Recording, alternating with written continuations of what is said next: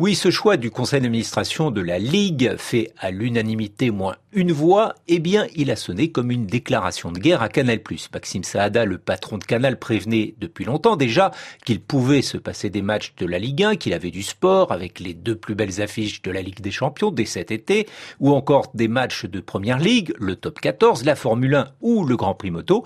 Mais c'est vrai que personne n'imaginait vraiment Canal sans Ligue 1. Le foot, c'est l'autre pilier de la chaîne avec le cinéma et les séries.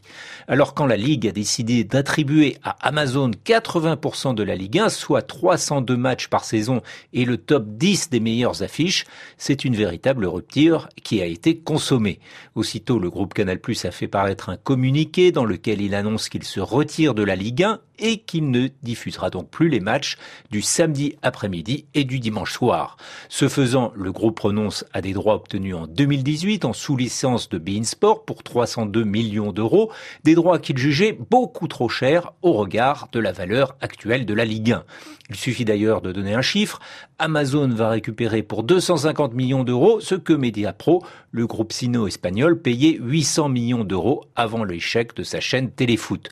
Au total, avec les droits mobiles pour les extraits vidéo des matchs, les clubs de foot français vont se partager 663 millions d'euros par an, jusqu'en 2024 contre 1,2 milliard du temps de Mediapro.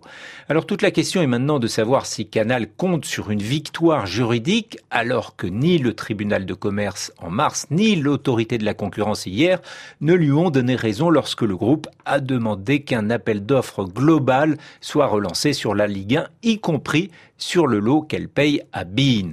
Canal compte sans doute pour cela sur un recours en appel. En attendant, même si la chaîne Canal Plus ne diffuse plus la Ligue 1, cela ne veut pas dire que le groupe Canal n'en diffusera pas. C'est une subtilité, mais elle est bien présente dans le communiqué, car l'on sait que tout le travail de Maxime Saada a été de faire de Canal une plateforme avec MyCanal et un agrégateur de contenu que ce soit de Disney ou de Beansport on pourrait alors trouver à côté d'Amazon Prime Video, plateforme diffusant des matchs en exclusivité avec son service de livraison, une plateforme MyCanal distribuant Bein pour les matchs restants. Mais tout dépend de ce que Bein Sport est prêt à accepter.